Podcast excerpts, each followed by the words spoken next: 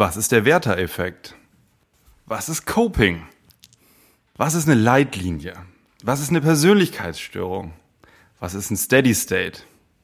Hier ist der Psychcast. Hörbares aus Psychiatrie, Psychosomatik und Psychotherapie.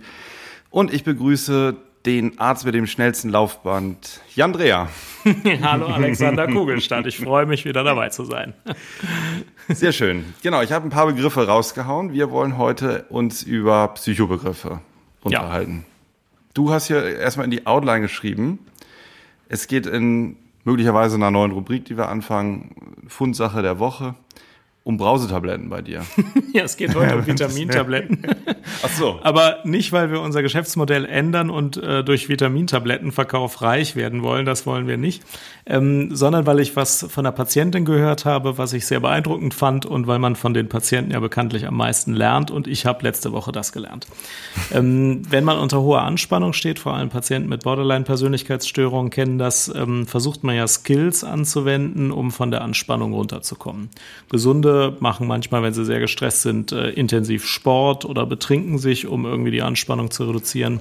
Äh, Patienten mit Anspannungszuständen haben noch zusätzliche Skills, die sie oft ausprobieren, um runterzukommen. Ähm, Leute aus dem Psychobereich wissen, was ich meine. Da gibt es weniger funktionale Skills und funktionalere Skills. Eine, die ich jetzt neu gehört habe, also was es immer schon gibt, was viele Leute berichten, ist äh, Chilischoten kauen oder mhm. Eiswürfel in den Mund tun, weil das sehr starke Reize auslöst, was einem hilft, von solchen Anspannungszuständen runterzukommen. Das kennen schon viele, aber Chilischoten sind ein bisschen schmerzhaft. Und mir hat jetzt eine Patientin berichtet, dass sie gut damit zurechtkäme, sich so eine Vitaminbrausetablette in den Mund zu legen ähm, was nicht schädigend ist, ähm, eher ja gesund ist wegen der Vitamine, die man damit zu sich nimmt. Ähm, und was so einen starken Reiz ausübt, dass sie selbst aus höheren Anspannungszuständen da gut von runterkommt. Ähm, und da ich ständig Skills sammle, um sie den Patienten zu empfehlen, ähm, dachte ich mir, bringe ich das mal mit in den Podcast, denn ähm, ich glaube, viele Leute sind interessiert daran, was helfen kann, was nicht helfen kann, um das weiter zu empfehlen. Deswegen die Brausetabletten. Sehr gut. Brause-Vitamintabletten, so, ne? Die man, ja. die man sich ohne Wasser so in den Mund legt. Genau, einfach ah, so ja. in. Das habe ich früher auch öfter gemacht. Stimmt, ja. ja. Jetzt kann ich mir auch erinnern. Ja, genau. Ja, ja genau. vielen Dank, ja. Und du hast? Ähm, ja, ich habe äh, mitgebracht, ich habe ähm, mal nach, weil wir ja nun haben die dritte Episode und ich dachte, ich guck mal, was es so an äh, englischsprachigen Podcasts gibt, die vielleicht so was ähnliches ja. machen wie wir. Ne? Mhm. Das hat mich interessiert, um sich vielleicht was abzugucken. Ne? Merkt ja keiner, wenn es aus Amerika kommt oder so. Und ich habe einen gefunden, ziemlich schnell bei iTunes den ich dann auch weiter äh, gestalkt habe im Web, ein mhm. Dr. Drew Pinsky. Hast du schon mal gehört? Noch nie. Noch nie, ja. Hat drei Millionen Follower auf Twitter. okay, das wäre ein Ziel, ja. Ja. Nennt sich eigentlich Dr. Drew nur, äh, also mhm. nach, nach seinem Vornamen und hat insgesamt äh, vier Podcasts, vier Radiosendungen und, und sechs Fernsehsendungen. Es ist kein Scherz, er ist auf allen Kanälen mhm. unterwegs. Das soll jetzt gar nicht unbedingt unser Ziel sein, aber interessant ist, was er macht. Und zwar ähm, macht er zwei Dinge der, der, sein Hauptpodcast, so wie ich das gesehen habe, heißt im Moment Dr. Drews Podcast. Mhm. Und da hat er entweder einen Experten, mhm. äh, mit dem er sich unterhält über eine bestimmte, also der ist, äh, das muss ich vielleicht noch kurz erklären, der ist ähm, kurioserweise so, was er immer wieder erklärt, der ist Internist. Alle denken, mhm. er ist Psychiater oder Psychologe, weil, weil er sich mit diesen Themen beschäftigt. Er ist Internist arbeitet aber schon ewig, seit über 20 Jahren an einem psychiatrischen Krankenhaus als mhm. internistischer Konsilarzt. Mhm. mhm. Hat dadurch auch ähm, Fortbildungen in, in einer Suchtmedizin ähm, und ähm, also, also hat diesen Schwerpunkt Suchtmedizin und ist dann auch dazu übergegangen, sich mit allen psychiatrischen Fragen und so weiter zu beschäftigen und psychosomatischen ah, Fragen. Mhm. Und ähm, genau, und der hat parallel zu einer klinischen Arbeit, ähm, jetzt erzähle ich es vielleicht doch so rum, wie das wohl kam bei dem, der war irgendwie 84 gerade mit dem Studium fertig und äh, hatte einen Kumpel beim Radio. Dieser Kumpel hat eine Sendung gehabt, die heißt Love Line in den mhm. USA. Und da ging's, das war irgendwie am Wochenende eine Spätsendung, da rief ein Hörer an, die ihre Beziehungsprobleme geschildert haben. Und der Radiomoderator hatte also so ein typisches Call-In. Mhm. Der hatte, hatte, die haben dann drüber geredet, äh, so mhm. wie Domian das macht. Mhm. Und ähm, irgendwie hatte er die Idee, dann könnte ja sein Kumpel mal herkommen und dann machen sie noch die Rubrik Ask a Doctor. Ja. So mit medizinischen Fragen. Ne? und diese Sendung gibt's heute noch. Die ist jetzt über, über 30 Jahre on air. Mhm. Total beliebt. Die wird von allen möglichen Sendern live ausgestrahlt. Und ähm, der ähm, Dr. Drew beantwortet alles. Den ganzen internistische Sachen fragen, Beziehungsprobleme. ähm, ich habe dann auch kritische Kommentare gesehen, die ihn so als Quacksalber und, und äh, mhm. auch so der Werbeindustrie ähm, erlegen bezeichnet haben, weil da natürlich immer Werbung dann auch über diese Privatsender mhm. da ordentlich mhm. verkauft wird. Und in seinen Podcasts auch. Und er hat jetzt mehrere Podcasts, hat jetzt einen mit einem Psychiater zusammen, wo sie Themen besprechen. In seinem eigenen Podcast hat er immer einen Fachmann oder einen Patienten äh, über Skype oder übers Telefon. Sogar einen Patienten. Er spricht dann mit ja. Patienten mhm. über die Erkrankung, um dann auch mhm. so das ganze Subjektive, also der, das äh, Fachmännische, was man eben als Erkrankter über seine Krankheit viel besser mhm. weiß, um das so zusammenzubringen. Mhm. Ich finde es irgendwie so äh, echt schon ein interessantes Format. Er hatte auch ähm, Call-In-Sendungen, also man kann ihn auch anrufen zu bestimmten Fragen. Und ich habe mir das mal so ein bisschen angehört. Interessant ist so das Antwortverhalten. Da ruft also einer an und sagt, ähm, er trinkt zu viel Alkohol, hat seit ein paar Tagen Nierenschmerzen so. So, und dann hakt er sofort ein. Also gibt es kaum mhm. Nachfragen, erklärt mhm. das gleich, wie das zusammenhängen könnte, warum das aber eher vom Rücken sein mhm. könnte, weil die Niere eigentlich gar nicht, äh, gar keine Schmerzreize ähm, mhm. weiterleitet und so weiter. Ähm, und geht dann auch ziemlich schnell aus den Gesprächen wieder raus und nimmt den nächsten so. Ähm, das wäre mhm. jetzt, glaube ich, was in Deutschland auch gar nicht so, ähm, das wäre, glaube ich, gar nicht was, was deutsche Hörer äh, hören möchten. Aber das ist der Super-Hype wohl in den USA. Und dann hat er auch ähm, Fernsehsendungen gemacht und, und da wird's jetzt, finde ich, ein bisschen makaber. Und zwar ist das so eine Reality-Show, wie es es bei uns auch gibt, scripted Reality natürlich. Und da gibt's ein Lager für drogensüchtige Promis mhm. die dann so zur, zur Suchtbehandlung mhm. für, für vier oder acht Wochen da einziehen und er mhm. behandelt die. Und ähm, Kritik wurde halt laut, weil dann durch die Medien ging, wie die dann nach dieser Fernsehsendung eigentlich die Therapie nicht fortgeführt wurde, was ja üblich mhm. und wichtig ist bei Suchterkrankungen, mhm. äh, wie die dann aber sozusagen eigentlich wieder so in den alten, in den alten Sumpf zurückentlassen wurden. Und dafür wurde er kritisiert und ist da aber auch recht ähm, resistent. So. Also ist jetzt kein Mensch, der so viel hinterfragt, glaube ich, von dem, was er tut. Wie, also ein bisschen, bisschen mhm. so, wie man auch diese, diese Ami-Klischees ja so manchmal kennt in Deutschland. Mhm, ja, du hast recht. Da ist ja. die Kultur in Deutschland anders. Da würde man die Patientengeschichten viel diskreter behandeln wollen. Was nicht heißt, dass das in 15 Jahren sich in Deutschland nicht auch ändert. Ne? Über Gesundheit und Krankheit wird ja auch sehr viel mehr öffentlich geredet und ähm, das ist ja auch gut und richtig so, ne? Mhm. Und da muss man damit vernünftig umgehen. Domian ist ja auch schon seit Jahrtausenden äh, ein total erfolgreiches Format. Ja, absolut. Äh, obwohl das sehr intime Themen sind. Ne? Ja. ja. Interessant. Ja, und Dr. Drew wirbt auch ähm, äh, damit ähm, äh, auf Englisch, ich weiß es gar nicht mehr, wie es hieß, irgendwie sowas wie No Borders oder also, dass da keine Grenze ist von dem, was man fragen darf. Ja. Mhm. Borders, das gibt noch ein, er hat ein anderes Wort. Hm.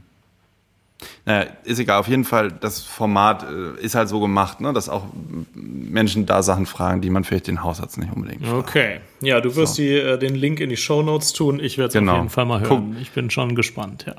Genau, guckst, guckst dir mal an. Ähm, ja, äh, eine äh, kleine Fundsache habe ich noch. Ähm, und zwar habe ich mir mal Zeit genommen, Jan, ja. äh, mir mal in Ruhe dein Buch anzusehen.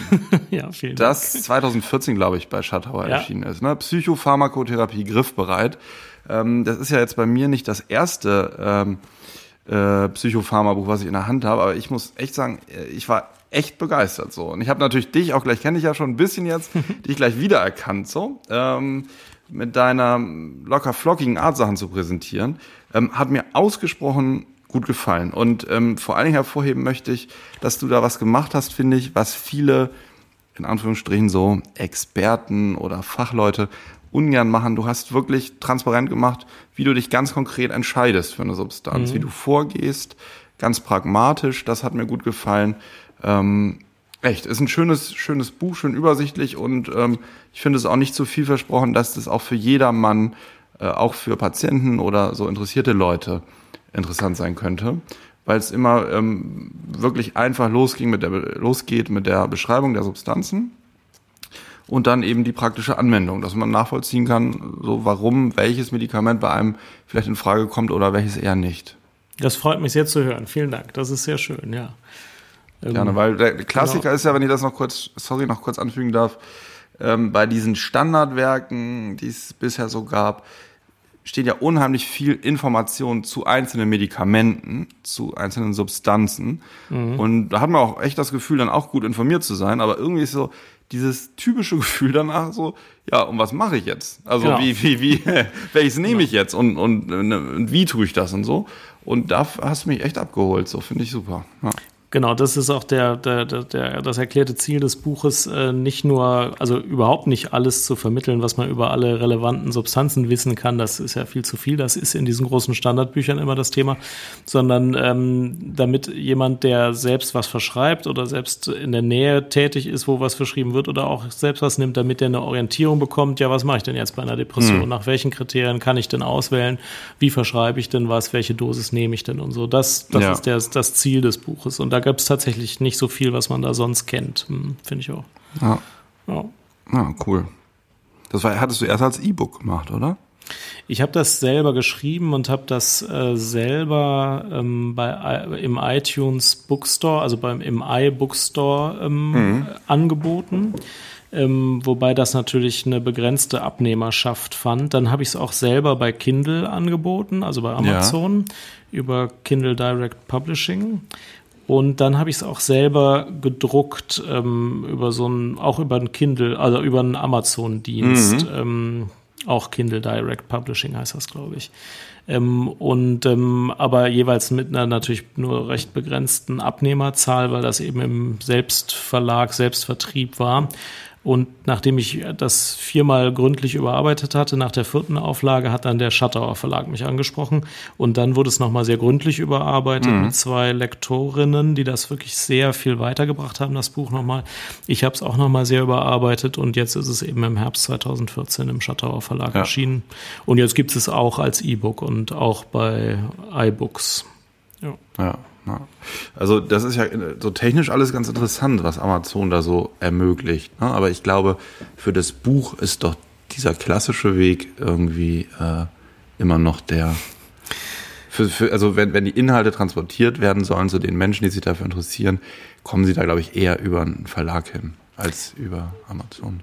Das stimmt wahrscheinlich. Also ich selbst finde ja, dass äh, für ein Fachbuch äh, Buch ein E-Book eigentlich sehr praktisch ist, weil man es leicht aktualisieren kann. Ne? Mhm. Also wenn jetzt eine neue Warnmeldung rauskommt, dass man irgendein Präparat in irgendeiner Dosis nicht mehr geben darf, als E-Book kann man das leicht aktualisieren und der Leser kriegt die Aktualisierung kostenlos direkt.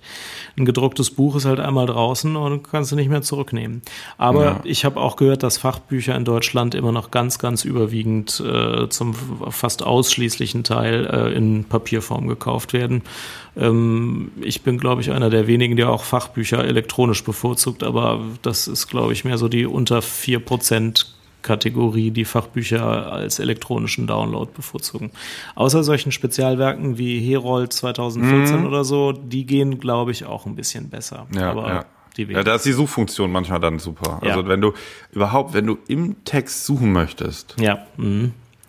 Ja, also dafür ist es echt unbezahlbar dann, wenn, wenn du wirklich einzelne Sachen, und das sind auch manchmal steht ja auch im Stichwortverzeichnis, stehen dann zehn verschiedene Seiten, ne, weil sich das auf verschiedene Kapitel mhm. aufteilt. Mhm. Das ist dann schon eher lästig, da ist das Weiterspringen schon angenehm. Mhm. Sag mal, du hast, ich habe noch an dich gedacht, als ich meine ganzen Bücher hier nach dem Umzug wieder einsortiert habe. Du hast mal geschrieben in deinem Blog, dass du wirklich fast oder alle gedruckten Holzbücher weggeschmissen hast. Ne? Und eins, das ja wichtig ist noch. Alle Bücher außer denen von Heinrich Steinfest weggeworfen, genau. Du hast noch ein Buch. Nein, ich habe äh, ungefähr 15 Bücher, alle die Heinrich Steinfest geschrieben hat. Das ist mein Lieblingsautor. Von dem habe ich die Bücher behalten alle anderen Bücher habe ich weggeworfen. Naja, das ist eine Vereinfachung. Im Büro habe ich noch ein paar Fachbücher stehen, weil sonst die Regale so leer sind. Ähm, und so diese dicken Schinken, die schon alt sind, aber trotzdem noch gut sind, die habe ich noch behalten. Die stehen im Büro. Aber hier zu Hause habe ich so. nur Bücher von Steinfest. 15 Stück. Und äh, Wer ist das? Also vielleicht blamier ich mich jetzt total, aber. Das ist ein deutscher Krimi-Autor, der ist nicht so schrecklich bekannt. Ähm, ein deutscher Autor, der so etwas skurrile Krimis schreibt, aber der eine wundervoll, ähm, wundervolle Art zu erzählen hat. Der hat immer so einen etwas komischen Stil starrt. Da gibt es zum Beispiel so einen einarmigen, ganz dicken Detektiv, der sich kaum bewegen kann. Und die Fälle fangen auch ein bisschen bizarr an. Also ein Hai ist in einem, in einem Pool oder so, wo man denkt, ach komm, was soll das denn?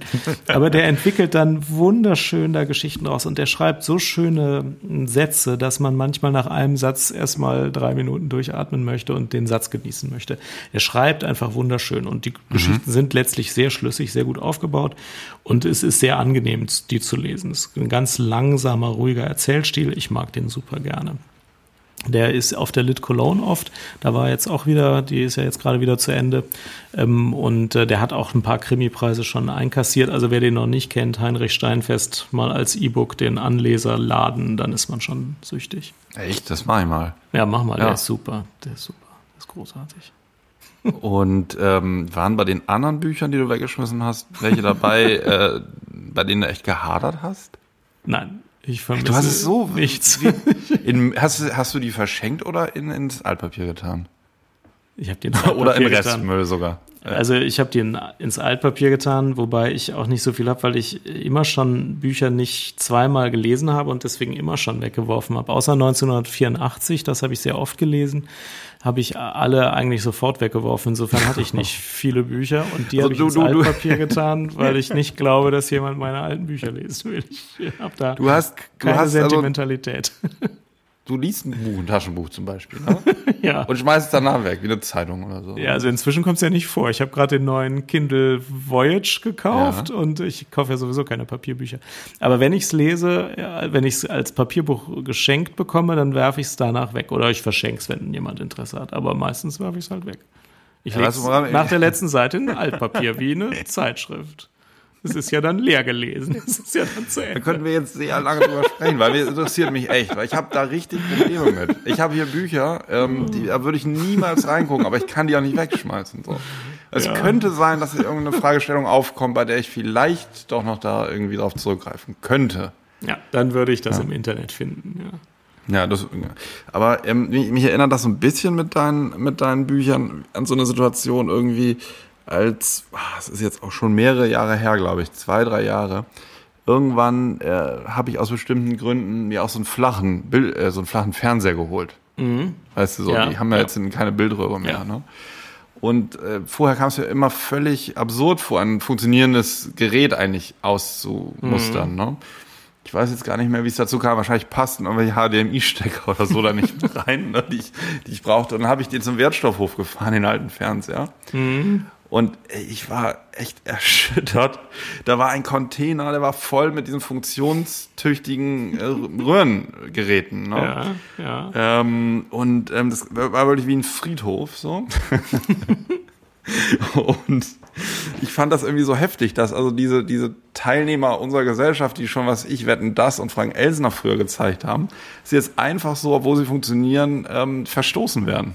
Ja, aber das ist halt ein, Schlüssel zum Glück, sich von irdischem Ballast zu lösen. Ja. Aber warum gerade der irdische Ballast, mit dem wir eigentlich so viel verbinden? Ja. ja. Weißt du?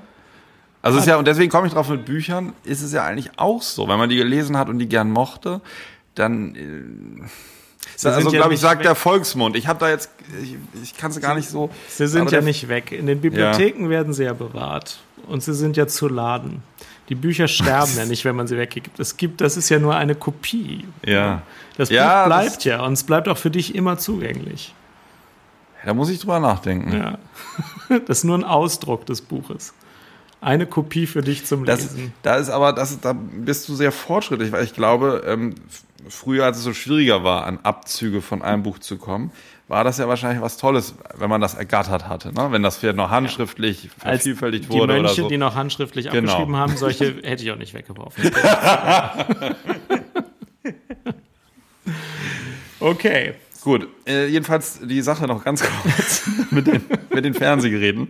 Die hat so weit geführt, dass ein Freund von mir, der Künstler ist, ne? der, ja. der hatte eine ähnliche Situation, wir, wir sprachen dann drüber, und der hat daraufhin Kunst entwickelt dann. Er hat dann, wir sind dann nochmal zum Wertstoffhof, ich habe ihm geholfen, hat sich so einen da weggeholt, so einen kleinen außenmusterten mhm. Röhrenfernseher und hat da oben alles Kerzen drauf gemacht mit Wachs. Mhm. Ähm, das kennst du vielleicht so aus den 80er Jahren, äh, hatte man ja überall in Flaschen, in Weinflaschen, steckt ja. oben eine Kerze rein, machte die an, lief das Wachs so auf die Holztruhe da drunter mhm. und, und so. Mhm. Und hat man noch ein paar Räucherstäbchen reingehalten da und so. Und ähm, so hat er dann diesen Fernseher mit, mit ähm, heißem Wachs da überströmen lassen, da Kerzen drauf gebaut und ist dann damit durch Kneipen getingelt und hat Leute gefragt, was sie davon halten. Ja. Ja, um der Frage weiterzukommen, was bedeutet dieser Fern, also was, was, äh, was hat er für eine Bedeutung? Ist der jetzt kaputt? Ist der heile? Ähm, ja. Ja. nee, das ist Kunst. Ich schicke dir mal ein Foto. Ja. Schick mir mal ein Foto. Am Ende ist das Ding abgefackelt und musste gelöscht werden dann, weil, weil die Kerzen oben. Ähm Vielleicht, wenn es kein Copyright gibt, kannst du das Foto verlinken in den Show Notes. Da gibt es kein Copyright. Okay, ja, dann, dann anklicken. Ja, hau ich raus, das Foto. Okay. So, wir hatten uns die Begriffe überlegt und dann hauen wir direkt jetzt rein, oder? Ja, hauen wir rein. Mein erster Begriff. Steady State. Steady ja. State. Also ich habe mir Begriffe überlegt, wo ich denke, dass unsere Zuhörer vielleicht äh, den Begriff nicht hundertprozentig super gut genug kennen. Manche kennen ihn natürlich auch. Und wo es was bringt, was dazu zu erklären. Beim Steady State ist das auch so eine Sache. Ähm, die meisten Menschen gehen ja davon aus, ich nehme eine Tablette und dann wirkt die Tablette. Und das ist interessanterweise ja äh, oft gar nicht der Fall. Ähm, normalerweise ist das, also es gibt Tabletten, bei denen ist das der Fall. Ne? Wenn ich eine Tablette Aspirin nehme, dann wirkt diese Ta Tablette Aspirin, weil sie sofort den Wirkstoffspiegel erzeugt, den man braucht. Deswegen denkt man auch, ja gut, wenn es nach einer Tablette Aspirin klappt, dann klappt das nach einem Antibiotikum oder einem Psychopharmakon auch. Tatsächlich ist das anders. Tatsächlich ist es so, dass viele Tabletten ähm, erst nach der dritten oder vierten Tablette richtig wirken, weil sie erst dann den richtigen Blutspiegel aufbauen. Es gibt Tabletten, ähm, die werden eben vom Körper in einer gesch bestimmten Geschwindigkeit abgebaut.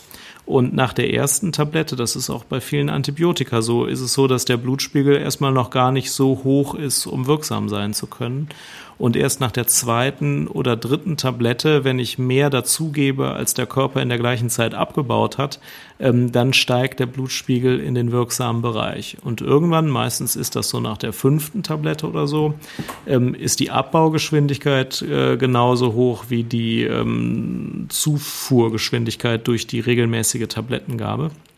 Und deswegen ist es so, dass bei vielen Tabletten, beispielsweise Antibiotika, erst nach der zweiten oder dritten Tablette die eigentliche Wirkung beginnt. Ähm, und das spielt eigentlich eine relativ große Rolle, denn ähm, oftmals wird ja überlegt, was mache ich eigentlich, wenn eine Tablette vergessen wurde. Und oftmals fragt man sich, äh, warum tritt nicht sofort eine Wirkung ein oder warum kommen die Nebenwirkungen erst am dritten Tag? Äh, kann das überhaupt noch zusammenhängen? Ähm, es ist ziemlich wichtig, sich zu überlegen, was für eine, und das ist zumindest für den Arzt wichtig, was für eine Halbwertszeit die Tablette hat, wie schnell sie im Körper abgebaut wird und wie, wie bald ein Wirkstoffspiegel abgebaut, aufgebaut wird. Steady State ist ein Begriff, der beschreibt, ähm, wenn dann ein Wirkstoffspiegel konstant bleibt, ähm, äh, ja, also das ist dann der Steady State. Aber der ist eben oft erst so nach fünf Gaben oder drei Tagen oder so, aber oft nicht nach der ersten Tablette ähm, erreicht. Das ist der Steady State. Mhm. Ja, super. Jetzt bist du dran. Ja, ja ähm, ich habe zugehört die ganze Zeit. Oder willst ähm, du noch was ergänzen zum Steady State? Oder zu dieser Pharmakokinetik? Ähm, nö, ich bin ganz zufrieden. Okay. ja. Ich hatte als ersten Begriff Affekt oder jetzt als zweiten Begriff von unseren heutigen äh, zwölf Begriffen Affekt, was es ist. Man redet ja viel davon, dass etwas im Affekt gemacht wird oder ähm, bei jemandem, die eine affektive Erkrankung vorliegt oder mhm. jemand Probleme mit seinen Affekten hat. Was ist das eigentlich? Es ist sowas ähnliches wie Gefühle und Emotionen, aber eher für seine Kürze, also für seine kurze Dauer und Heftigkeit bekannt. Da gibt es so Überschneidungen und je nach äh, Definition und je nach Autor ist das manchmal auch so ähm, synonym. Ähm, insgesamt kann man sagen, Affekt ist eine kurze, intensive Gefühlsregung. Es gibt ähm, Gefühle oder Gefühlsregungen, Affekte, die angeboren sind, die jedes Kind sozusagen bei der Geburt schon genetisch mitbekommt. Die sind einfach da von vornherein. Das mhm. sind Freude, Verzweiflung, Wut, Angst, Ekel und Überraschung. Und irgendwie habe ich auch noch Interesse gefunden, da bin ich mir nicht, nicht so ganz sicher mit Interesse. Ist dir das geläufig? Als, als Affekt? Ähm, ja, als Affekt äh, lese ich es zum ersten Mal. Ich finde es aber ganz äh, überzeugend, mhm. weil es ist was anderes als die davor genannten. Man ja. hört auch manchmal Neugier, Interesse ist, glaube mhm. ich, ganz Neugier, gut. Ja. Neugier, genau, ja, ja. Mhm. Ähm, und wo, wozu gibt's die? Wozu sind die angeboren? Alles, was angeboren ist, hat ja meistens einen Sinn. Und die sind, diese, diese sieben Affekte sind eigentlich dazu da, kann man jetzt, also ganz grob zusammengefasst sagen, um uns irgendwie eine Richtung vorzugeben, dass wir uns entweder zu etwas hinwenden oder von etwas abwenden und uns entfernen. Mhm. Ne? Also Furcht, mhm. Angst, wenn wir bedroht werden, ähm, löst dieses Gefühl aus, dass wir da raus wollen aus der Situation. Wir wollen flüchten und mhm. tun das. Also früher hat man das natürlich noch viel mehr getan als heute. Heute überwinden wir auch oft diese, diese Angstaffekte und setzen uns einer Situation gezielt aus. Aber prinzipiell löst es aus, dass wir uns von einer Gefahr weg entfernen und uns in Sicherheit bringen. Genau, alle Affekte generieren einen Handlungsimpuls. Ein Handlungsimpuls, genau. Bei der Freude wäre es eher die Hinwendung, dass wir irgendwo bleiben wollen oder uns jemandem zuwenden wollen. Dafür sind diese Primäraffekte da. Es gibt aber auch Affekte, die erst durch eine Gesellschaft, durch den Zusammenhang, durch den sozialen Kontext, in dem wir leben, entstehen. Die entstehen aus Kombination von primären Affekten und Gedanken sozusagen. Ähm, das ist sowas wie Scham, Schuld oder Verachtung für jemanden. Ähm, Schuld, das Erleben von Schuld ist nicht angeboren, sondern das ist etwas, was durch den Umgang in den ersten Lebensjahren oder in, in der Kindheit äh, erlernt wird. Ähm, dadurch erklärt sich auch, dass das in verschiedenen Kulturen, in verschiedenen Gesellschaften unterschiedlich stark ausgeprägt ist. In Deutschland ist ja Schuld erleben, der Affekt Schuld relativ ausgeprägt. In anderen Kulturen ähm, ist da viel mehr Scham vorhanden an der Stelle. Mhm. Würdest du da prinzipiell übereinstimmen? Ja, also ja, das kann ich ja. nur nachvollziehen, ja. ja. Genau, also diese Gruppen von Affekten gibt es, also primäre und sekundäre Affekte. Und dann gibt es, ähm, das ist dann ein medizinischer Begriff, den Begriff der affektiven Störung.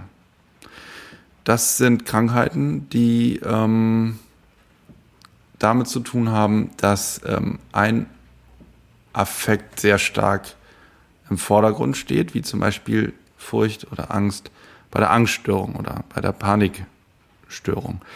Ähm, oder zum Beispiel als affektive Störung die Depression, wo eben ähm, ähm, keine Freude mehr empfunden werden kann. Mhm. Also da, also während der eine, äh, bei der Angststörung der eine Affekt einseitig zu, zu stark ausgeprägt ist. Ich sage jetzt mal, ohne es zu bewerten, zu stark, so dass er bei dem einzelnen Leidensdruck mhm. erzeugt. Oder bei der Depression ist jetzt natürlich sehr vereinfacht, da gibt es noch viele andere Symptome, aber eine Freudlosigkeit. Also, dass der mhm. Affekt Freude nicht mehr erlebt werden kann, worunter das Individuum dann leidet. Mhm. So. Das sind Affekte. Da sind Affekte und ich finde diese affektive Krankheit zu verstehen als eine Krankheit, wo eben das System, das die Affekte reguliert, erkrankt ganz richtig zu verstehen. Blindheit ist das System, wo das Sehen erkrankt mhm. und die mhm. affektiven Erkrankungen ja. sind eben Krankheiten, wo das System, das für Affektregulationen zuständig ist, erkrankt. Das erklärt vieles, was sonst schwerer erklärbar ist. Und dieses System kann selbstverständlich als komplexes System äh, genauso erkranken wie jedes andere System auch. Ich finde das immer eine ganz hilfreiche ähm, Analogie. Und mir fällt halt noch ein, dass ja, wenn man jetzt beim Säugling guckt, der empfindet ja immer recht unmittelbar Freude. Zum Beispiel, mhm. wenn ihm was gefällt, der wird angelacht oder gekitzelt. Mhm. Oder der äh, empfindet auch sofort heftige Wut, wenn er nicht sofort ähm, gestillt wird, seine Milch bekommt, ähm, wenn er Durst oder Hunger hat. Und er lernt im Laufe der Zeit dann äh, mit voranschreitender Entwicklung ähm, teils sozusagen, weil es biologisch so vorgesehen ist und teilweise durch seine Erfahrung, diese, mit diesen Gefühlen anders umzugehen. Mhm. Diese Gefühle also ein Stück weit auch äh, zu ertragen und sie dann anders zu kanalisieren. Wenn er dann erwachsen ist, wäre es im Idealfall so, dass er noch wahrnimmt. Das ist ja ganz wichtig, mhm. was sein Bedürfnis ist, wie die Affekte sind und dann seine Handlung, aber für seine Handlung noch andere Dinge mit einbezieht. Ja. Also seine Gedanken, Überlegungen, also das die Ratio. Ähm, das ist ganz schön beschrieben. Also ich finde das eine Buch ähm, ganz gut von Martin Dornes, Die emotionale Welt des Kindes. Ähm, da geht es um Affekte und ähm, das Schicksal der Affekte so beim, beim Menschen über das ganze Leben. Vor allen Dingen natürlich da, wo sie sich am meisten noch verändern in der Kindheit. Ähm, also wer sich dafür interessieren sollte, also das finde ich ein interessantes Buch, aber ist, glaube ich, eher für wahrscheinlich Fachkreise interessant, weil da ziemlich viel auch ja, aus Studien zitiert wird und so. Ja, aber die Aufgabe des Erwachsenen ist ja, ähm, diesem Handlungsimpuls, der jedem Affekt innewohnt, manchmal zu widerstehen. Also als Erwachsener kann man einen Affekt haben und dem mhm. damit generierten Handlungsimpuls eben nicht folgen. Das muss ja. man sogar oft. Das ist gesellschaftlich erforderlich, sonst überschreitet ja, man absolut. alle möglichen Grenzen. Ähm, aber ich finde es auch immer wichtig zu unterscheiden, was ist mein Affekt, was ist mein primärer Handlungsimpuls und was mache ich dann wirklich. Das sind halt drei unterschiedliche Sachen. Ja. Ähm, und naja, das, ähm, das ist immer ganz interessant, sich das bewusst zu machen. Denn, ja. Mhm. Mhm. Genau, dann hast du als nächsten Begriff die Schweigepflicht. Die Schweigepflicht, genau. Zur Schweigepflicht gibt es etwas, was alle wissen und zwei Punkte, die ich noch ergänzen möchte, die vielleicht nicht jeder weiß. Schweigepflicht ist ja erstmal klar, wenn ich zum Arzt gehe und dem irgendwas erzähle, dann erzählt er das nicht weiter. Das ist die Schweigepflicht, das weiß auch jeder. Ähm, und das ist auch so. Tatsächlich hängt die Grenze dafür, wann man seine Schweigepflicht als Arzt brechen darf, ziemlich hoch. Also wenn zum Beispiel jemand ins Krankenhaus kommt und sagt, ich habe gestern meine Frau umgebracht, dann darf der Arzt das nicht weitererzählen. Ja, weil die Schweigepflicht einfach sehr hoch hängt und äh, auch so ein Patient, wenn er sich zum Beispiel verletzt hat, muss ärztlich behandelt werden können, ohne Angst zu haben, verfolgt zu werden. Wenn der Patient aber sagt, oh, meine Frau wird nicht die letzte gewesen sein, dann sieht schon muss das so genau. genau. Wenn die, wenn die Planung einer wenn, schweren Straftat auch eine Rolle spielt oder vorliegt, genau. dann genau, kann er nicht mehr abwägen, sondern dann wäre er in der äh, Pflicht. Genau, dann wiegt ein ja. anderes Rechtsgut höher, nämlich die zu erwartende Straftat. Wenn der Patient sagt, ich beabsichtige eine schwere Straftat und der Arzt geht davon aus, dass das jetzt wirklich äh, droht, dann muss er sogar die Polizei informieren und dann muss er was sagen.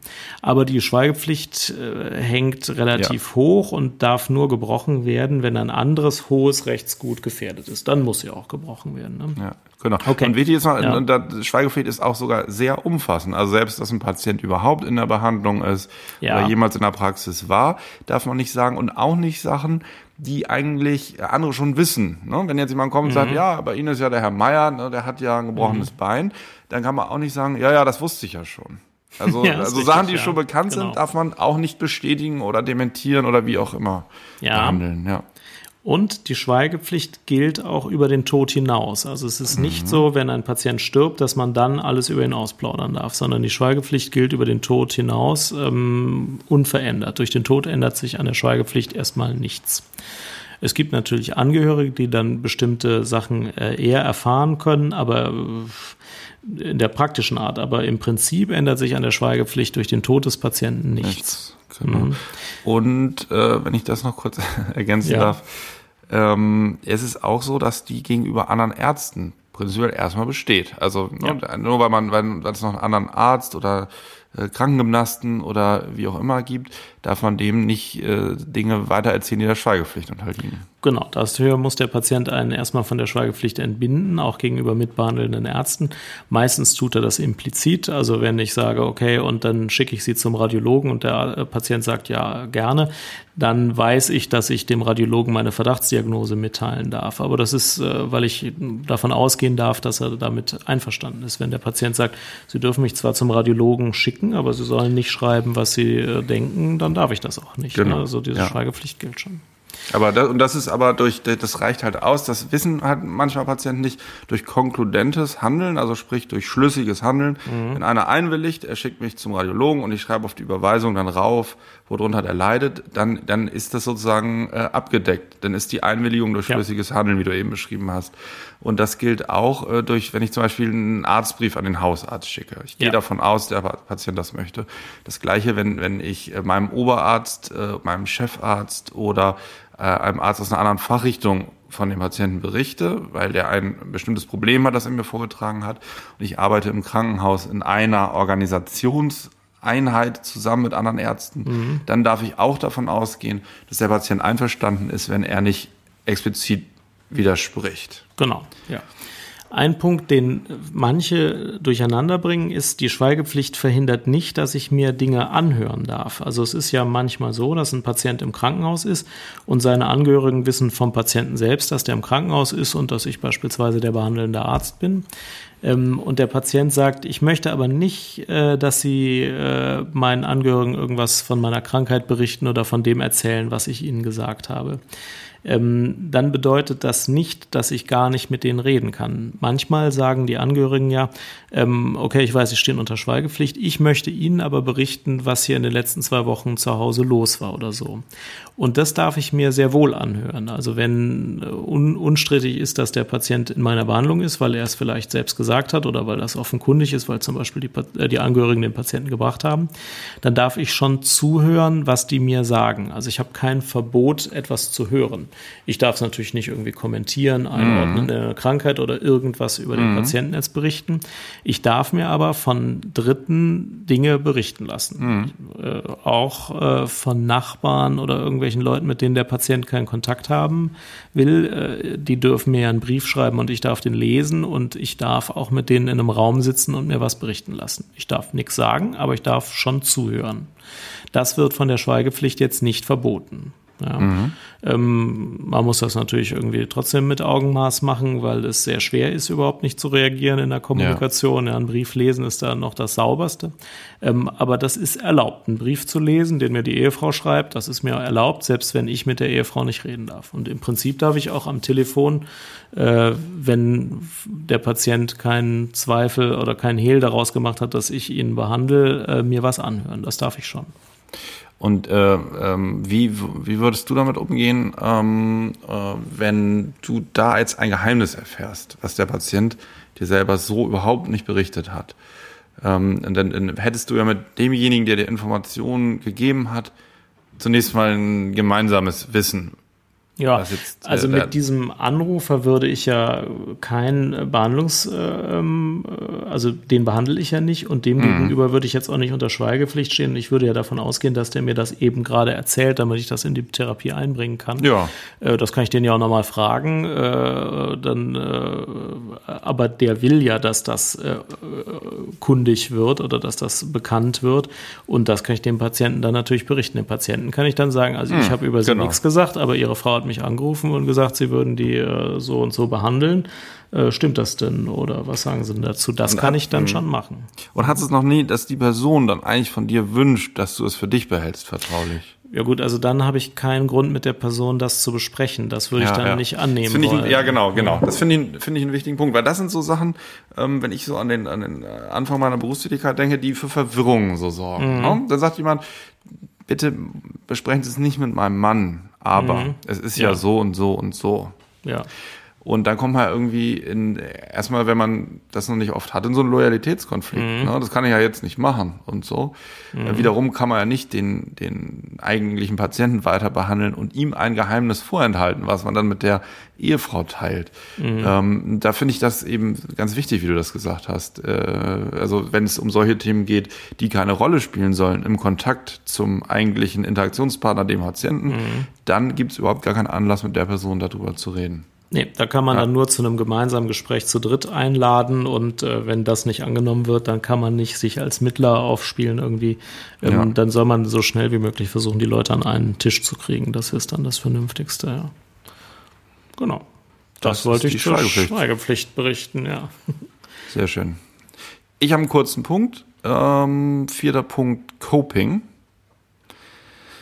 Was ist Coping? Coping ähm, sind ähm, Bewältigungsmechanismen. Ähm, oder ja, sagen wir es anders. Was, Coping ist ja ein Begriff, der in der Medizin sehr verbreitet ist. Mhm. Coping ist eigentlich die Art und Weise, wie ein Mensch mit einer Krankheit, die ihn betrifft, fertig wird. Mhm. Wie er es schafft, ähm, damit umzugehen und ein ähm, gutes Leben weiterzuführen. Also Bewältigungsmechanismen im Umgang mit Erkrankungen. Mhm. Da gibt's jetzt ähm, natürlich ganz viele verschiedene Möglichkeiten, wie man ähm, mit, äh, damit umgeht, wenn ein Schicksalhaft eine Erkrankung trifft. Ähm, es gibt eher funktionale und eher dysfunktionale Möglichkeiten. Mhm. Ähm, hier wäre jetzt zum Beispiel Ähm, und, und die ändern sich auch. Ne? Also es wäre jetzt überhaupt nicht ähm, unbedingt schädlich, wenn jetzt jemand, der eine schwere Erkrankung hat, zunächst mal in eine Verleugnung gerät. Dass er sagt, das mhm. kann ja nicht sein, ähm, ähm, ja, ich mache alles weiter wie bisher. Äh, er verleugnet die Schwere oder die Problematik seiner Situation. Das ist ja häufig oder wäre häufig eine frühe Reaktionsform. Wenn das natürlich dabei bleibt, auf lange Sicht, und das auch Therapien gefährdet, die dann eigentlich anstehen und die Situation verbessern könnten, dann wäre das ein problematischer Bewältigungsmechanismus. Mhm. Ähm, häufig kommen dann andere Coping-Mechanismen, zum Beispiel äh, Lebensumstellung, ähm, äh, Veränderung ähm, von vielleicht äh, schädlichen Verhaltensweisen, ne? Nikotinstopp nach einem Herzinfarkt mhm. und dann eher Fokussierung auf gesunde Tätigkeiten, äh, äh, wie Sport oder sowas, sage ich als absoluter Sportmuffel.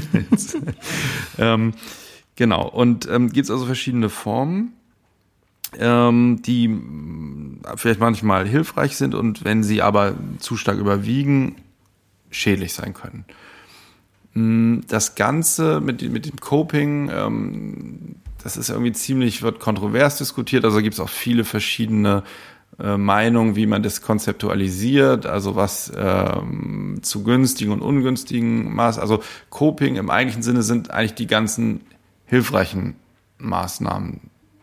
Mhm. Siehst du auch so, ne? Also wenn man, wenn man sagt, wie ist das Coping einer Erkrankung, meint man eigentlich, also wie. So wird das immer verwendet, genau. Das, das sind immer, erstmal die funktionalen Coping-Mechanismen. Genau, das ist so im, in der Medizin, was man meint, sind die funktionalen Coping-Mechanismen. Ähm, ja.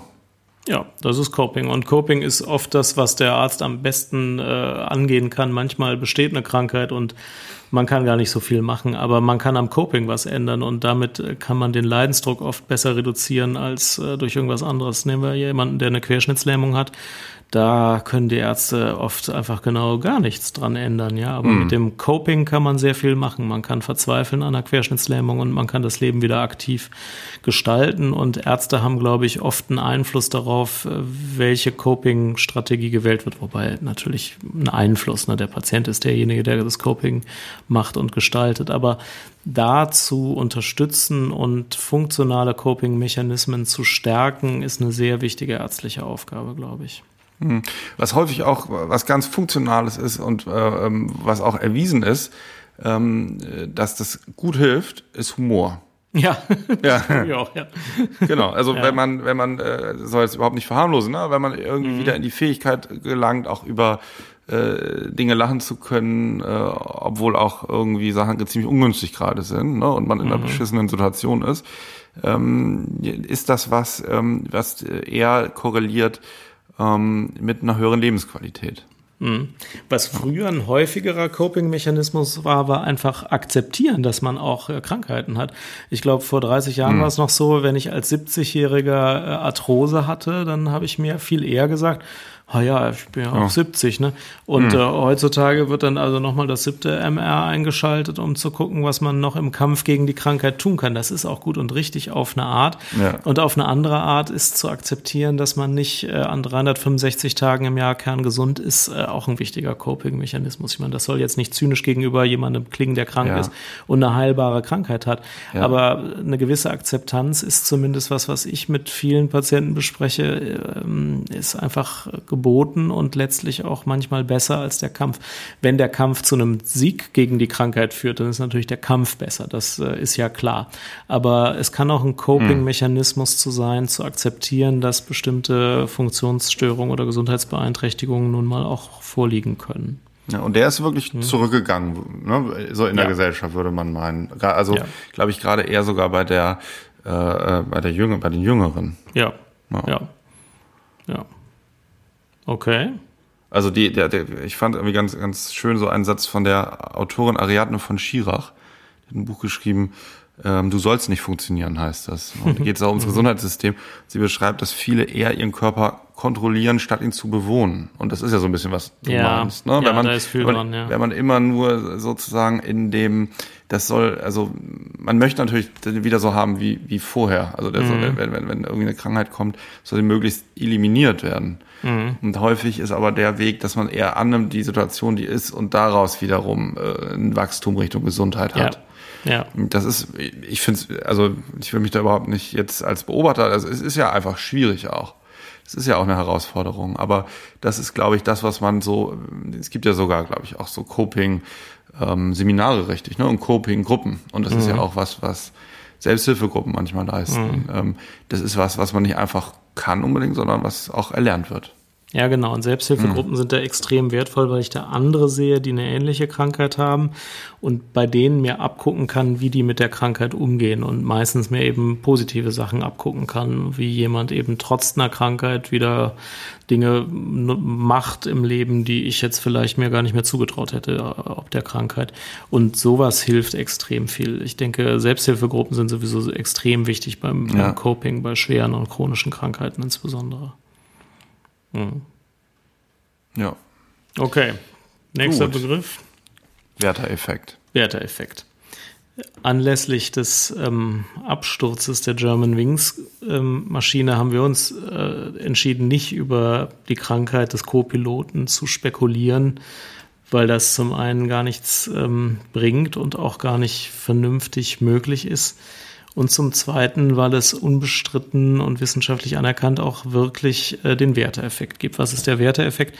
Als Goethe ähm, das Buch Werthers Leiden schrieb, das ist die romantische Geschichte eines äh, jungen Mannes, der sich am Schluss aus Gründen der enttäuschten Liebe suizidiert musste man beobachten, dass sich danach viele hundert Menschen suizidiert hatten und man ging davon aus, dass das eine Zunahme der Zahl an Suiziden war, weil es eine ganz eklatante Zunahme war.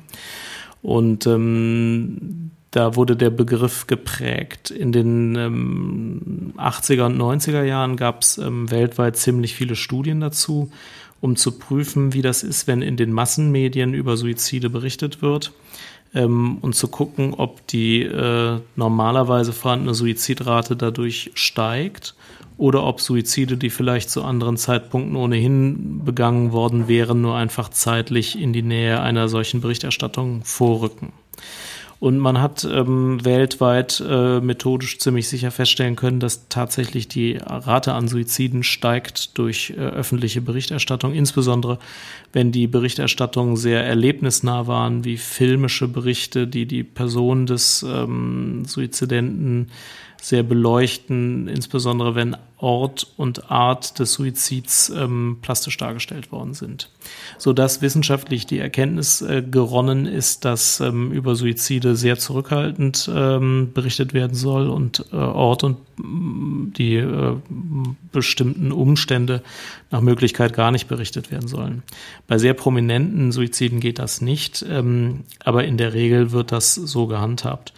Und so denke ich, dass man auch jetzt bei den ähm, verantwortungsvollen Medien eine sehr zurückhaltende Berichterstattung liest oder sieht und ähm, die Spekulationen und die, die Ausbreitung begrenzt ist. Ähm, ich habe den Begriff deswegen erwähnt, weil es äh, wichtig ist, äh, den Effekt zu kennen, äh, um sich daran zu halten wenn Suizid irgendwo vorkommt, darüber zwar zu informieren, wo das erforderlich ist, ähm, aber das nicht ähm, auszuweiten auf Persönlichkeit, Tatumstände, Ort und so. Das ist der Werteeffekt, den sollte man, glaube ich, kennen, wenn man was mit der Psychiatrie im engeren oder weiteren Sinne zu tun hat. Ja. Äh, äh, nimmst du das auch so wahr, dass das von Journalisten, von der Presse, weiß nicht, vom Fernsehen äh, weitgehend so eingehalten wird?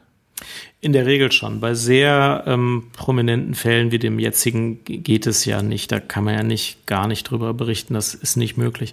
Aber man liest sonst nicht in der Tageszeitung, dass jemand sich suizidiert hat. Man liest es äh, nur bei sehr prominenten, aber man liest sonst wenig darüber. Und es gibt nicht mehr die Filme, die es noch in den 90ern gab, wo ähm, Teenager in ihrer seelischen Zerrüttetheit im 90-Minuten-Film dargestellt worden sind, der dann in einem Suizid endet. Solche Filme gibt es nicht nicht mehr, denn die hatten damals ähm, den zusätzlichen Tod von äh, Teenagern zur Folge, die sich damit identifizieren konnten. Das heißt, äh, das Verhalten hat sich da schon geändert ähm, und äh, das, also wenn man das weiß, finde ich, dann merkt man es den Berichterstattungen auch, auch an. Also außer mhm. Fußballnationalspieler, also Fußballnationalspieler aufwärts muss es eine Meldung geben, ja, aber ansonsten wird es doch sehr zurückhaltend berichtet. Ich finde schon, dass man das merkt und dass das eigentlich vernünftig gemacht wird. Mhm. Findest du, dass es immer noch zu viel Berichterstattung gibt oder wie siehst du es? Nö, nö, also ich habe da äh, noch gar nicht so drauf geachtet. Ich, ich dachte nur darüber nach, bei, bei die Leiden des jungen Werther von Goethe, ist es ja so, dass man sehr viel von der Innenwelt des Protagonisten mhm. ähm, kennenlernt, so wie du es jetzt auch für den Werther-Effekt beschrieben hast. Und der suizidiert sich dann am Ende, mhm. was dazu führen könnte, ne, dass man mit dem sich identifiziert, dass man irgendwie mhm. sympathisiert oder bestimmte Gedanken teilt und dann für sich daraus schließen könnte, ähm, dass Suizid äh, auch eine Möglichkeit wäre. Ähm, mhm. Jetzt wissen wir ja gleichzeitig, dass Suizid was ist, was man immer offen ansprechen sollte. Also wenn es jemanden gibt, bei dem man die Befürchtung hätte, dass solche Gedanken eine Rolle spielen, ähm, würde man das ja immer ins Gespräch reinholen, möglichst. Richtig, und, ja, und in, in, in, Worte, klar. genau, in Worte fassen wollen. Ähm, und es ist gut erwiesen, dass das nicht auslöst in der Regel, dass dann jemand erst auf, dass man jemanden sozusagen auf die Idee bringt das ist ja auch eine andere Situation. Das habe ich mir mhm. gerade nur noch mal überlegt. Ja. Mhm. Das stimmt, da ist es wirklich mhm. anders. Ne? Da muss man eher Leuten, die anfangen in der Psychiatrie zu arbeiten, ermutigen, es immer wieder offen und klar anzusprechen und den Leuten die Angst nehmen, dass man damit einen Menschen überhaupt erst auf den Gedanken bringen könnte. Da ist es anders, da sind die schützenden Effekte offenbar sehr viel höher als mögliche ja. ähm, aktivierenden Effekte, die, glaube ich, wirklich fast gar keine Rolle spielen. Ähm, tja, in der Presse ist es denke ich, tatsächlich anders. Zumindest ist das der Stand der Erkenntnis. Ich glaube auch, das ist wirklich so. Ja, ich habe nochmal geschaut, jetzt durch die Ankündigung der, der Begriffe, hast du ja einen Werteeffekt mhm. schon in, in, das Outline geschrieben. Ähm, da gibt's auch so einen öffentlichen Diskurs unter Bloggern zum Beispiel. Also gibt's ja Stefan Niggemeier, der als Medienjournalist sehr stark ähm, die, die äh, Online-Medien auch beobachtet. Ähm, und da gibt es eine Auseinandersetzung drüber, ähm, ob man als Journalist ähm, aufgrund dieser Erkenntnis da vorsichtig sein sollte. Oder ob da sozusagen die, das öffentliche Interesse für vieles irgendwie höher ist. Mhm. Ähm, und da gibt es ganz verschiedene Haltungen. Finde ich, finde ich ganz interessant. Kann ich mal in die Links auch mit reinschreiben. Da ein Artikel dazu von Stefan Niggemeier, der das so ein bisschen zusammenfasst. Ja, gerne, interessant. Mhm. Alles klar. Okay, dann haben wir ähm, Persönlichkeitsstörung. Persönlichkeit oder Persönlichkeitsstörung. Ähm, ja, ich habe da jetzt gar nicht so viel vorbereitet, aber ähm, wir können ja mal zusammentragen. Was ist eine Persönlichkeit?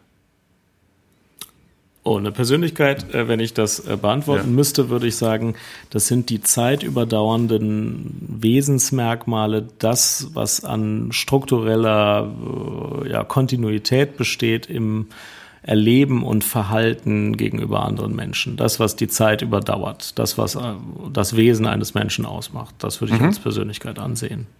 Genau, genau. Das ist, das ist die Persönlichkeit anders als jetzt die Stimmung zum Beispiel, die ja schwankt ja. relativ schnell tageweise und so. Die Persönlichkeit ähm, hat bei jedem, das ist völlig normal, ähm, ganz viele verschiedene Aspekte.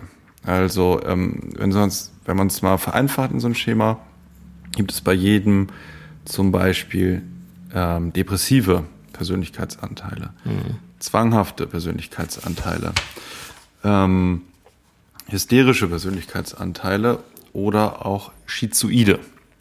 Also wollen wir es kurz aufdröseln oder also so schizoide Anteile sind ähm, ja, Anteile, die, äh, bei, denen, bei denen wir von der Außenwelt sehr stark abgeschnitten sind, ähm, sehr auf unser Innenleben bezogen und ähm, sozusagen sehr distanziert von dem, was um uns herum passiert. Mhm. Äh, so, genau. Das ist so sehr stark die Fokussierung auf die Innenwelt, auf die Fantasien. Ähm, depressive Persönlichkeitsanteile ähm, sind äh, diejenigen, die eher ähm, zum Beispiel mit Schulderleben zu tun haben, die uns zweifeln lassen an unserer Person, an unserem Selbstwert, ähm, die, ähm, ja, wie kann man es beschreiben, ähm, die alles, was wir sozusagen an Impulsivität und Aggression haben, eher gegen uns selber richten. Mhm. So die depressiven Anteile sind so die Kehrseite der aggressiven Seite, die es auch noch gibt. Das habe ich jetzt mhm. eben nicht mit aufgezählt, weil ich es vereinfachen wollte. Ne? Es gibt, mhm. man könnte jetzt bestimmt je nach je nach Modell, was man sich nimmt, auch acht bis zwölf Persönlichkeitsanteile mischen. Ich wollte es jetzt mal auf diese, also die Schizoide, aufs Fantasie, aufs Innenleben gerichtete, die depressive, aufs gegen sich selbst gerichtete, die mhm. zwanghaften Anteile, die sehr stark sozusagen im logischen Denken sind, die ähm, äh, so mit Strukturen zu tun haben, mit Ritualen, mit Dingen, die uns irgendwie stabilisieren, die uns, ähm, mhm. ähm, einen Rhythmus oder so geben. Und dann gibt's die hysterischen Anteile, das ist der extrovertierte Teil, also das äh, theatralische, wenn wir ähm, äh, zum Beispiel Aufmerksamkeit erlangen mit bestimmten Auftritten, mit bestimmten Gesten oder einer bestimmten Verhalten- oder Sprechweise. Mhm. Das ist so dieses Klassische, was man auch als, also äh, die Hysterikerin wurde ja schon von Freud 1900 noch was halt beschrieben. Mhm. Genau, und, und diese und viele andere Anteile, die wir jetzt gar nicht alle durchgehen können, äh, hat jeder irgendwie in sich drin. Und das Einmalige macht dann auch aus, außerdem noch, dann gibt es ja noch die Individu Individualität, also einen selber als Individuum. Ähm, der steht noch sozusagen da drüber. Das macht dann erst die ganze Persönlichkeit. Ähm, aber auch macht es was aus, wie stark welcher Anteil vorhanden ist. Mhm. Und einige hat mehr das Hysterische, der andere mehr das Zwanghafte oder das mhm. Depressive. Und ähm, um es jetzt mal so auf ein Modell zu reduzieren, es gibt ähm, Fritz Riemann, das ist ein Psychologe, ich weiß nicht, ob du ihn kennst, der ja. hat ganz, er hat dieses ganz bekannte Buch Grundform der Angst mhm, beschrieben. Ja. Und er sagt eigentlich, Angst haben wir alle seit Geburt an. Und diese verschiedenen Anteile, und er bezieht es vor allen Dingen eben auf Schizoide, aufs Depressive, aufs Zwanghafte und Hysterische. Diese vier ähm, Persönlichkeitsanteile sind eigentlich alle dazu da, ums Angstlevel zu reduzieren. Und es macht der eine mehr mhm. über das äh, eine, der andere mehr über andere Mechanismen. Und das ist ähm, ähm, eigentlich ganz gut beschrieben, dass ähm, vieles auch, ähm, was sich für den einen irgendwie merkwürdig anschaut, weil der Nachbar vielleicht ganz hysterisch ist und aufgebracht äh, auf den gleichen Reiz wie ein anderer, der sich eher in sich zurückzieht und da erstmal drüber nachdenkt. Ähm, da ist ganz, ganz viel, was die Persönlichkeit angeht, ist normal, also mhm. nicht unnormal oder, oder krankhaft, sondern es gibt da ganz viele verschiedene Ausprägungen dieser einzelnen Anteile. Mm, ich, ich komme da nochmal so drauf, das auch zu beschreiben, weil viele häufig die Sorge haben, wenn bei ihnen ein Merkmal sehr hervorsticht, äh, dass das irgendwie was Unnormales sein könnte.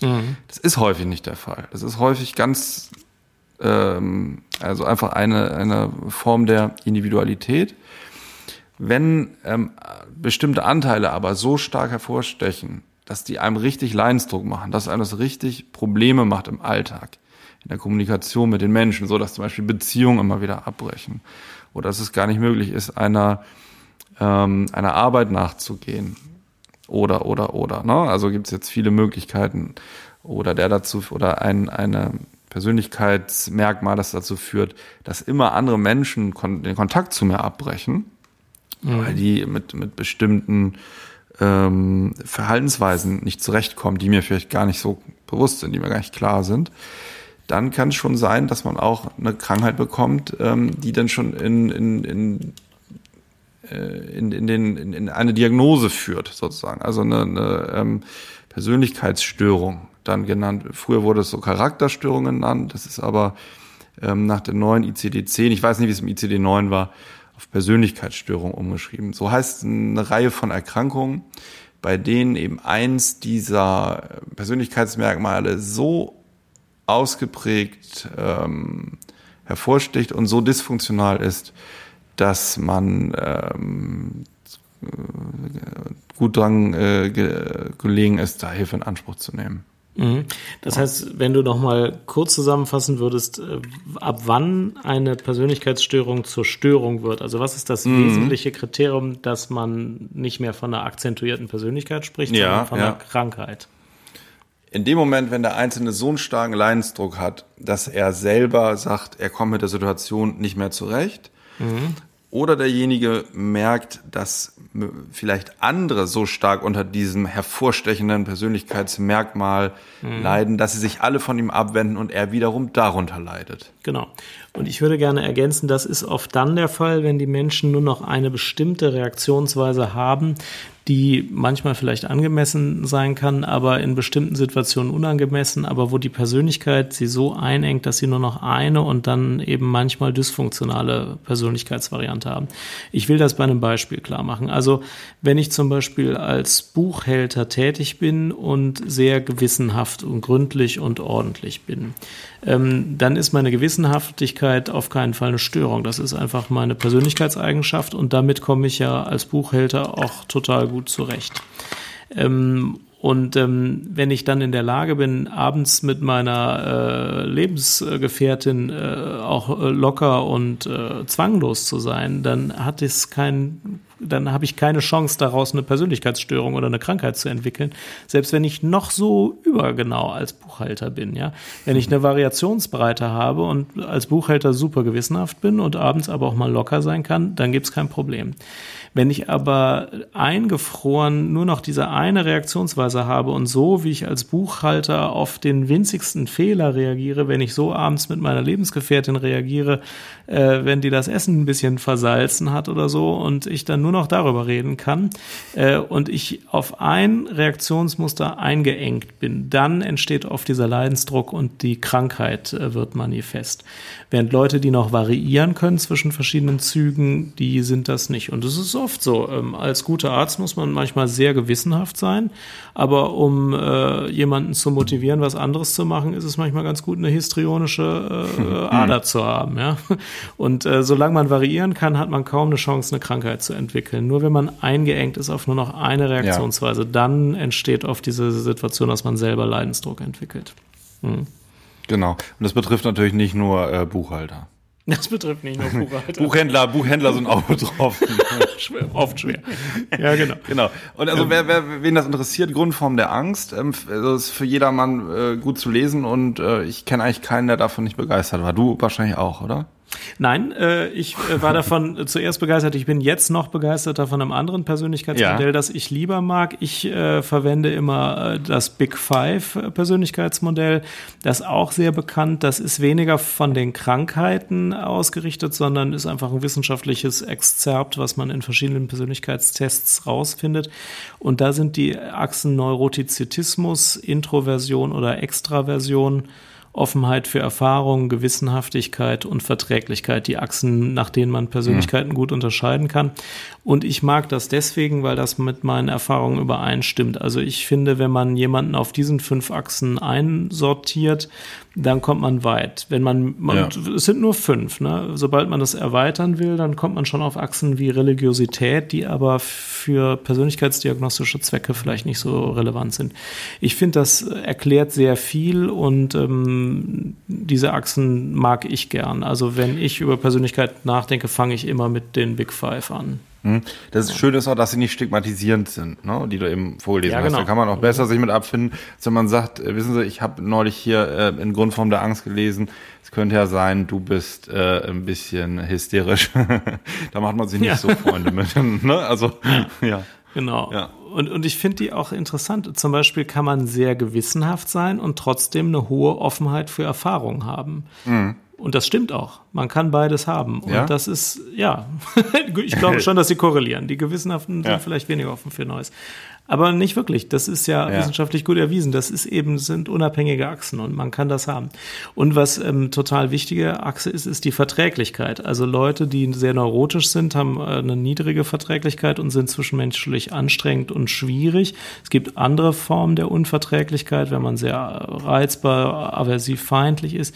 Und es gibt Menschen, die sind sehr verträglich. Diese Achse wird ähm, oft nicht so viel besprochen. Es wird immer viel über Extraversion geredet, ne, weil man das so leicht leicht merkt, wenn jemand extravertiert ist und weil die Introvertierten immer als irgendwie weniger interessant gelten, was auch überhaupt nicht stimmt. Aber die Verträglichkeit ist eigentlich mhm. die Achse, die darüber entscheidet, ob ich mit jemandem 30 Jahre lang befreundet sein will und die total wichtig ist für die Lebenszufriedenheit ja. und so. Ich finde es super interessante Achsen. Ne? Und äh, ich bin ja auch ein Freund aller Introvertierten. Ich äh, habe beide Achsen, also ich weiß gar nicht, wo ich bei Introversion, Extraversion liege, aber ich finde, dass Extraversion in unserer Medienwelt total überbewertet wird und die mhm. Introvertierten zu Unrecht immer in der zweiten Reihe stehen. Das nur, weil die sich da selber hinstellen. Aber das heißt nicht, ja. dass die weniger können oder mhm. weniger interessante Menschen sind. Also ist mein Lieblingsmodell. Ja, sehr schön. Okay. Dann hast du als Begriff in den Topf geschmissen Betreuung und Einwilligungsvorbehalt. Ja, weil es da auch so viele ähm, Fehleinschätzungen gibt. Also ähm, die meisten Leute wissen eigentlich, was eine Betreuung ist. Früher hieß das mal Vormundschaft. Und früher war das so, wenn ich einen hatte, der unter Vormundschaft stand, dann hat ein anderer für ihn entschieden. So wie Eltern für ihre Kinder Entscheidungen treffen. Mein Kind kann ja nicht selbst ein Auto kaufen.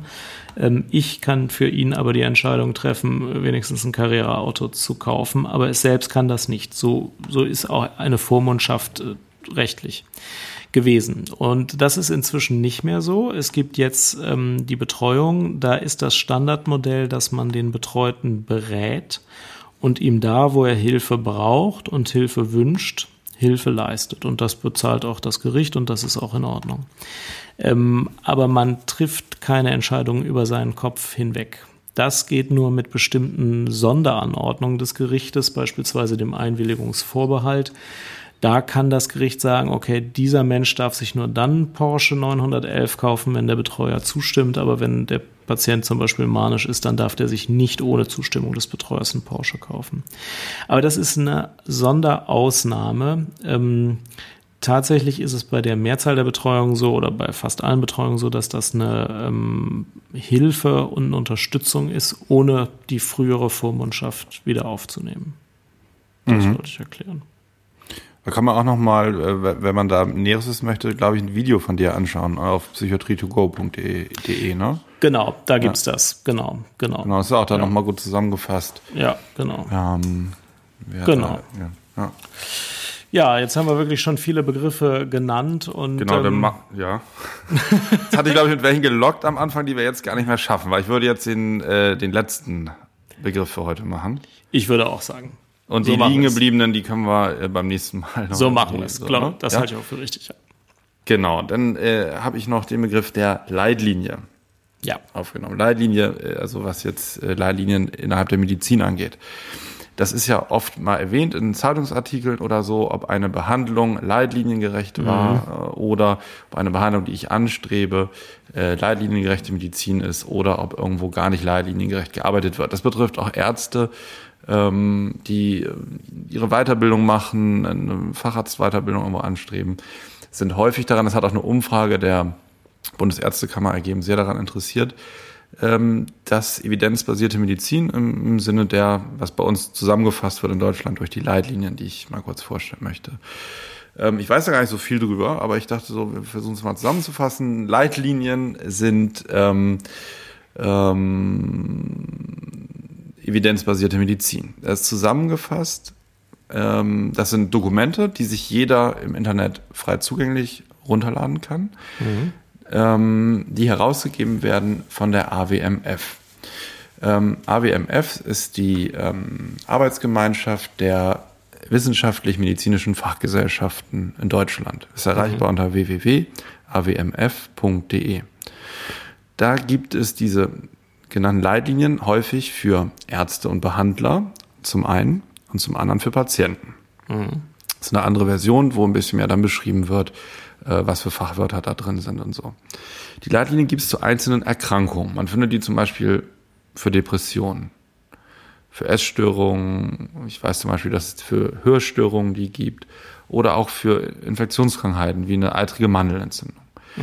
Und da haben verschiedene Fachgesellschaften, die sich mit diesen Erkrankungen beschäftigen, so führend aus verschiedenen Unis und Forschungseinrichtungen in Deutschland oder auch klinischen Einrichtungen, die also viel mit diesem Krankheitsbild zu tun haben, getroffen in einem Gremium ähm, und teilweise aus ganz unterschiedlichen Standpunkten und Erfahrungen ähm, eine, ähm, ähm, na, wie heißt es nochmal, wenn man äh, Punkt für Punkt durchgeht, ähm, eine Kas Kaskade sozusagen an äh, ähm, erstmal organisatorischen Fragen zusammengestellt, wie man damit umgeht. Also, mhm. um auch ein Beispiel anzuführen.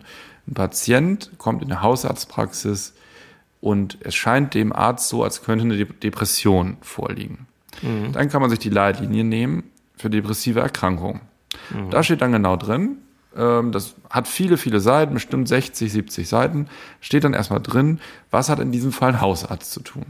Da würde dann zum Beispiel diese Frage unter anderem eine wichtige Rolle spielen, ob es sogar so eine starke Depression ist, dass eine Suizidalität besteht, ein suizidales Syndrom, der Patient also ganz unmittelbar in die Klinik eingewiesen werden müsste. Mhm. Oder der nächste Fall würde in eine andere Richtung gehen oder kann eine ambulante Weiterdiagnostik und Weiterbehandlung erfolgen. So wird kaskadenartig dann aufgeführt, wie eigene Akteure im Gesundheitssystem jetzt mit diesem Patienten verfahren sollten. Das ist keine mhm. Vorgabe, man muss sich nicht genauso verhalten, wie dort angegeben ist. Aber es gibt einen, einen eben Leitfaden an die Hand, ähm, wo schon viele äh, Gedanken reingeflossen sind über das, was an welcher Stelle sinnvoll mhm. sein kann und, und häufig ist. Also da werden ähm, Studien einfließen, aber auch einzelne Expertenmeinungen und auch ganz große, breit angelegte Untersuchungen. Und so steht auch in diesen Leitlinien immer drin, wenn man zum Beispiel jetzt bei dem Patienten mit der Depression sich weiter vorarbeitet und der ist dann bei einem ambulanten Facharzt gelandet und da geht es um die Medikation, die man dann nimmt. Da wird zum Beispiel angeführt, bei welcher Art von Symptomen, die im Vordergrund stehen, ähm, an welches Medikament gedacht werden könnte so weit geht die Leitlinie doch, ne? Die geht auch Substanzen durch, oder? Die in erster äh, Linie ja. und in zweiter Linie angewendet ja. werden können. Also genau, und ja, und, und da wird's dann sozusagen natürlich kompliziert. Und da ist es häufig so, dass einzelne Aussagen dann mit Evidenzgraden gekennzeichnet sind. Mhm. Also was allgemein untersucht ist mit breiten, randomisierten, doppelverblindeten Untersuchungen, wo fast jeder in Deutschland zustimmt, dass das in erster Linie was Richtiges sein könnte, hat einen hohen Evidenzgrad, das wird, glaube ich, mit A markiert. Und wo ein einzelner Experte mit einer hohen Erfahrung äh, eine Meinung vertritt, die aber auch begründen kann aus seinen Patientenbehandlungen, ist in der niedrigste Evidenzgrad, das ist dann C. Glaube, es gibt inzwischen auch D und E bei noch. Es gibt auch die Einstellung nach 1 bis 5, aber genauso ist es. Doppelblind randomisierte Studien, mehrere ist der höchste Evidenzgrad und ähm, Expertenmeinung ist der niedrigste Evidenzgrad, ja. Genau.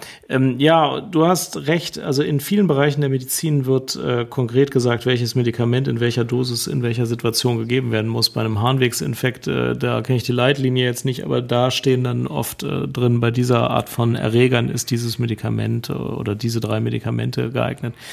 Ich finde manchmal, dass wir in der Psychiatrie besonders äh, schwierige Leitlinien haben, weil dann oft ähm, schon früh steht, ja, also Behandlung der Psychose, da steht dann drin erstmal äh, Präparat aus der chemischen Klasse der weiß ich nicht, was zu berücksichtigen und dann darüber nachdenken, ein Second Generation Antipsychotikum zu geben.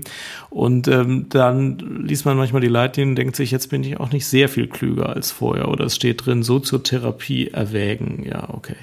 Ähm, ich finde, in der Psychiatrie, das ist halt so, da braucht man noch viel mehr Einschätzung, wie die Symptome ausgeprägt sind, wie schwer sie sind und muss noch mehr nach Lage entscheiden als in manchen anderen somatischen Bereichen. Bereichen.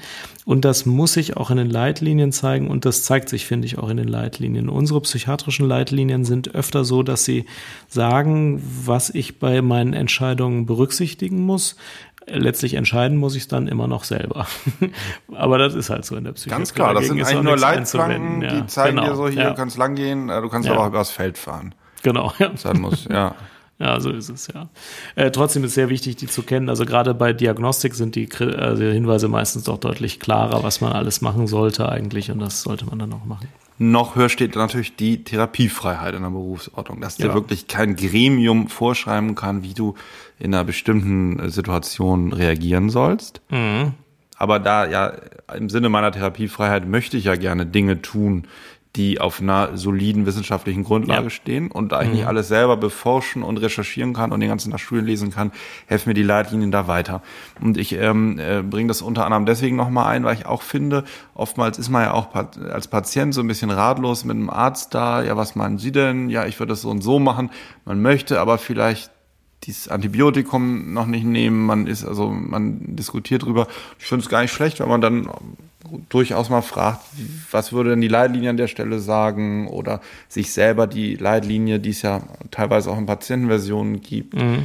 ansieht, um einfach ähm, da eine andere Diskussionsgrundlage dann auch ja. zu haben. So. Ja. Und außerdem sind Leitlinien oft die beste Quelle für die Studien, die hinzugezogen worden sind, um die Leitlinie zu formulieren. Also außer einem sehr guten Lehrbuch findet man in den Leitlinien am einfachsten eigentlich bei einer bestimmten Frage, welche Studien haben denn diese Frage beantwortet. Äh, manchmal auch welche zusammenfassenden Studien haben diese Frage äh, beantwortet und dann kann man sich nun wirklich einen differenzierten äh, eigenen, eine differenzierte eigene Meinung bilden. Ja, ja genau. Okay. Genau, die gibt es unter www.awmf.de. Jawohl. okay. Wird immer länger, der Psychcast. Ja, aber länger als anderthalb Stunden wollen wir nicht machen. Gut, Jan, vielen Dank. Ja, die Freude lag ganz auf meiner Seite. Vielen Dank auch fürs Zuhören an alle Podcast-Hörer. Empfehlt uns weiter. Und ähm, eine Sache noch, vielen Dank für die echt ja. netten Zuschriften. Äh, hat mich sehr, sehr gefreut. Ähm, könnt ihr gerne schicken, was euch auffällt, äh, kritisch oder nicht kritisch. Also bisher, ja, war sehr schön zu lesen. Und ähm, wenn ihr eine Frage habt oder uns sowas schickt, ich wollte nochmal sagen, wir würden niemals, ohne dass ihr das explizit möchtet, aus der E-Mail-Adresse Namen oder irgendwas hier vorlesen oder zitieren, nur wenn das besprochen wäre. Ne? Ansonsten ja. würden wir niemals ähm, äh, Namen nennen oder so, die irgendwie da ersichtlich sind. Ja, ja alles klar. Genau. Okay. Wir sind unter anderthalb Stunden geblieben. Ja. ja. Okay. Bis bald. Dann Tschüss. bis zum nächsten Mal. Tschüss. Jo. Ciao.